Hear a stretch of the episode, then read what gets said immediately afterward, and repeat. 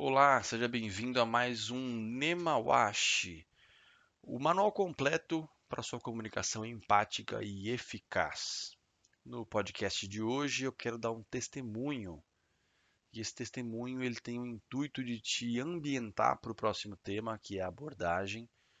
Eu sei que essa história eu já contei para você. Não sei se você me segue nas minhas redes sociais, você vai me encontrar lá no Instagram como Shifu William Costa. Shifu é S-H-I-F-U, Shifu, uma palavra chinesa, underline William Costa, William com W, dois L's e M de mamãe no final. Shifu underline William Costa. Me siga lá no Instagram, também tem o Facebook e canal no YouTube, então você pode me encontrar em vários lugares. Mas o, o intuito dessa, desse meu compartilhamento, né, desse meu testemunho para você, é explicar que antes de eu começar a, a compartilhar conteúdos de comunicação, eu errei muito na comunicação, mas é muito mesmo, viu? Ao ponto de eu perder oportunidades impressionantes assim de, de divulgação do meu trabalho, oportunidades de trabalho também, objetivamente, né, falando. E uma passagem muito forte para mim, eu tenho várias desses, desses momentos de, de ineficiência mesmo da minha parte, sabe? De, de incapacidade mesmo. Um dos momentos que eu adoro compartilhar, porque ele é realmente talvez o ápice do, da minha incompetência com a comunicação, foi quando num evento do Instituto Via de Acesso, que é um instituto focado na empregabilidade, parceiro de várias grandes empresas do mercado, de vários setores diferentes, né?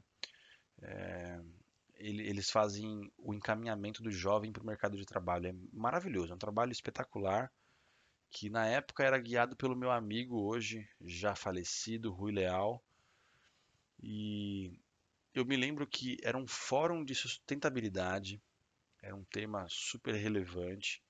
Eu tinha um material lindo que foi construído por mim e pelo César Romão, meu mestre de palestras.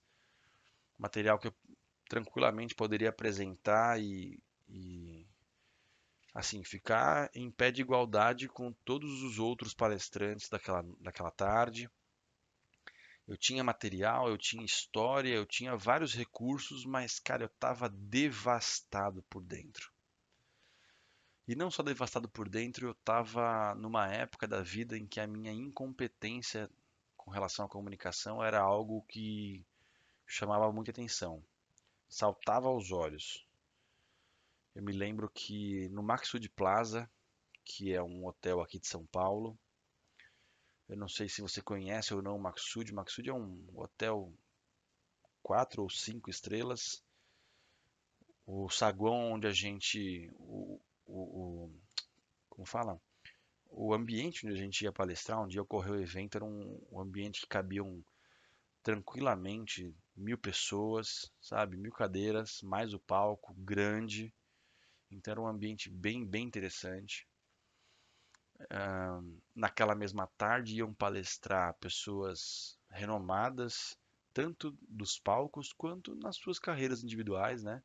Você tinha ali o Max Geringer, que já realizou diversos trabalhos para a Rede Globo mesmo, como, como jornalista, enfim. Você tinha ali naquele mesmo palco o Robert Wong, que é um baita de um headhunter, né? Trabalha com como um caça-talentos e tem várias obras já publicadas, assim como o próprio Max Geringer. Nessa tarde também tinha o Thiago Leifert, que naquela época acabava de iniciar uma. Eu não lembro se ele estava iniciando o The Voice ou se era o, o Big Brother, ou era aquele programa é, 01, né, um programa de games mas ele estava no início de alguma, alguma empreitada bem interessante lá na Globo. Já tinha um histórico de sucesso bem interessante de outros trabalhos que ele havia feito, como o Globo Esporte, que ele reergueu né, na Globo. Então você tinha pessoas ali que realmente eram relevantes, tá? Pessoas que tinham histórico de vida e histórico profissional muito interessante, muito rico, onde eu ali teria a oportunidade, inclusive, de fazer um networking bem forte, né? E tinham é, condições, inclusive, de contribuir com a minha carreira, não só com oportunidades, mas sim com conhecimento também. E é, não sei se faz sentido para você enquanto eu falo isso, mas naquela época eu estava in, iniciando um quadro depressivo. Então, eu tinha várias oportunidades, tá? Essa foi só uma da mesma época, de várias oportunidades que eu tive. E íamos todos falar no mesmo palco, tá? Naquela tarde eu não fiz contato de networking com absolutamente ninguém, porque eu tinha vergonha. Eu estava vestido com um traje social, né?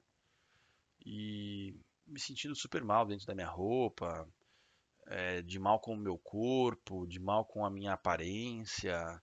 Na época eu fazia a barba na, na, pele mesmo, né? Não era só um desenho de barba, eu realmente tirava toda a minha barba, tinha cabelo ainda, né? Hoje em dia eu já não tenho mais. Então era uma situação na, na época onde eu me sentia muito inferior aos demais. A minha mentalidade era realmente muito fraca, muito fraca. E eu tinha acabado de ter um ter, ter ocorrido um trauma, né? Era um trauma e, e um, uma benção, né? O trauma é que eu tinha acabado de sair de, do meu trabalho como é, sócio de uma rede de academia de Kung Fu. E foi uma saída super traumática, não foi, não foi legal. Nessa época, então, que era um trabalho que eu amava, eu me dediquei a esse trabalho por muitos anos. Foi inclusive a minha primeira experiência profissional, que durou cerca de 13 anos, né? Foi uma jornada muito bonita, mas que terminou de um jeito bem, bem desagradável. Então eu estava devastado por essa situação. Eu estava super preocupado porque nessa mesma época havia nascido meu filho, Breno, que, enfim, demandava minha atenção, demandava recurso financeiro e nessa época eu já não tinha mais recurso financeiro nenhum. Nessa época eu morava na casa dos meus sogros, com a minha esposa e com o Breno. E era uma época onde eu realmente desenvolvi um quadro clínico de depressão que posteriormente foi superado, mas que naquela época realmente era, era a tônica da minha vida, né? Então, por conta já dessa autoestima bem desestruturada, uma mentalidade fraca pela minha, pelo meu repertório pequeno de, de habilidades sociais, eu realmente tive muita dificuldade em abordar as pessoas ali e obter delas algum tipo de benefício. Para não falar que eu não abordei ninguém, eu dei um abraço no Max Geringer e parabenizei pela palestra dele que foi realmente impressionante, foi bacana. O cara tem um nível de, de habilidade cênica é, é, é realmente impressionante. Ele simplesmente pegou uma cadeira, sentou de frente para o público e começou a jogar os assuntos e interagir com a plateia. O, o, o, potencial do repertório dele é, parece ser infinito, cara. É bem impressionante. Eu o parabenizei e eu sou realmente muito fã do Robert Wong, eu tenho livros dele, enfim. E falei com o Robert Wong, disse a ele que eu era aluno do César Romão, que é um dos amigos que nós temos em comum, e que eu estava muito feliz de estar no mesmo palco que ele. Foi só isso que eu falei. E essa foi a máxima interação que eu tive com alguém ali dentro sendo que neste dia a gente foi entrevistado por, pela, pela equipe de jornalismo que cobria ali o evento. É, ocorreu um, um, café, né, um, um coquetel dentro do, do, camarim, que era um camarim compartilhado, bem grande, aliás. Enfim, foi uma situação de veras traumática. E eu perdi essa oportunidade porque eu nunca mais procurei, inclusive, nem contato com essas pessoas. Eu não troquei cartão com ninguém. Eu me lembro, inclusive, que falando ainda em habilidades sociais, né, o Robert Wong, percebendo ali a minha falta de tato, a minha falta de, de habilidade, ele pegou, tocou os meus dois ombros assim de frente para mim, é, consertou a minha gravata rapidamente e fez um elogio. Falou: Rapaz, eu não sei se é a primeira vez que você vai palestrar ou não, mas você está muito bem vestido, parabéns. Bonita gravata. E aquilo me marcou, porque a hora que ele fez aquele elogio, ele desconstruiu tudo que eu tinha ensaiado para falar com ele. e eu não soube continuar o assunto. Então dali ele já saiu, me deu um aperto de mão e, e rumou para outro lugar. Então assim, habilidades sociais realmente podem abrir portas e a ausência das habilidades sociais podem fechar portas. As habilidades sociais dependem de recursos que nós temos, que entre outros, né, nós temos aí repertório, nós temos vários recursos que precisam ser desenvolvidos, mas talvez o principal deles, que vai dar inclusive a cara de pau para a gente, é a autoestima, tá? A autoestima e a mentalidade, a mentalidade forte. Então, nos próximos podcasts, nos dois próximos podcasts, eu vou te ensinar, vou, vou compartilhar com você, não vou ter a pretensão de te ensinar nada, mas eu vou compartilhar com você o que eu descobri até agora sobre como abordar com sucesso. Seja uma abordagem amorosa, seja uma abordagem profissional, seja uma abordagem familiar. É, eu, vou, eu, vou, inclusive dar exemplos ali, vou citar situações, vou contextualizar bastante o conteúdo que eu vou te passar, mas são conteúdos práticos. Então, eu sugiro que você ouça com muito carinho e que, quando for aplicar esses conteúdos, que você se dedique a dar a cara a tapa mesmo. Porque o que vai fornecer para você repertório, além do seu estudo, além do seu esforço, é a sua exposição. Tá? Não faça como eu fiz durante muito tempo, achando que a vida é só inspirar, né? É só botar conteúdo para dentro.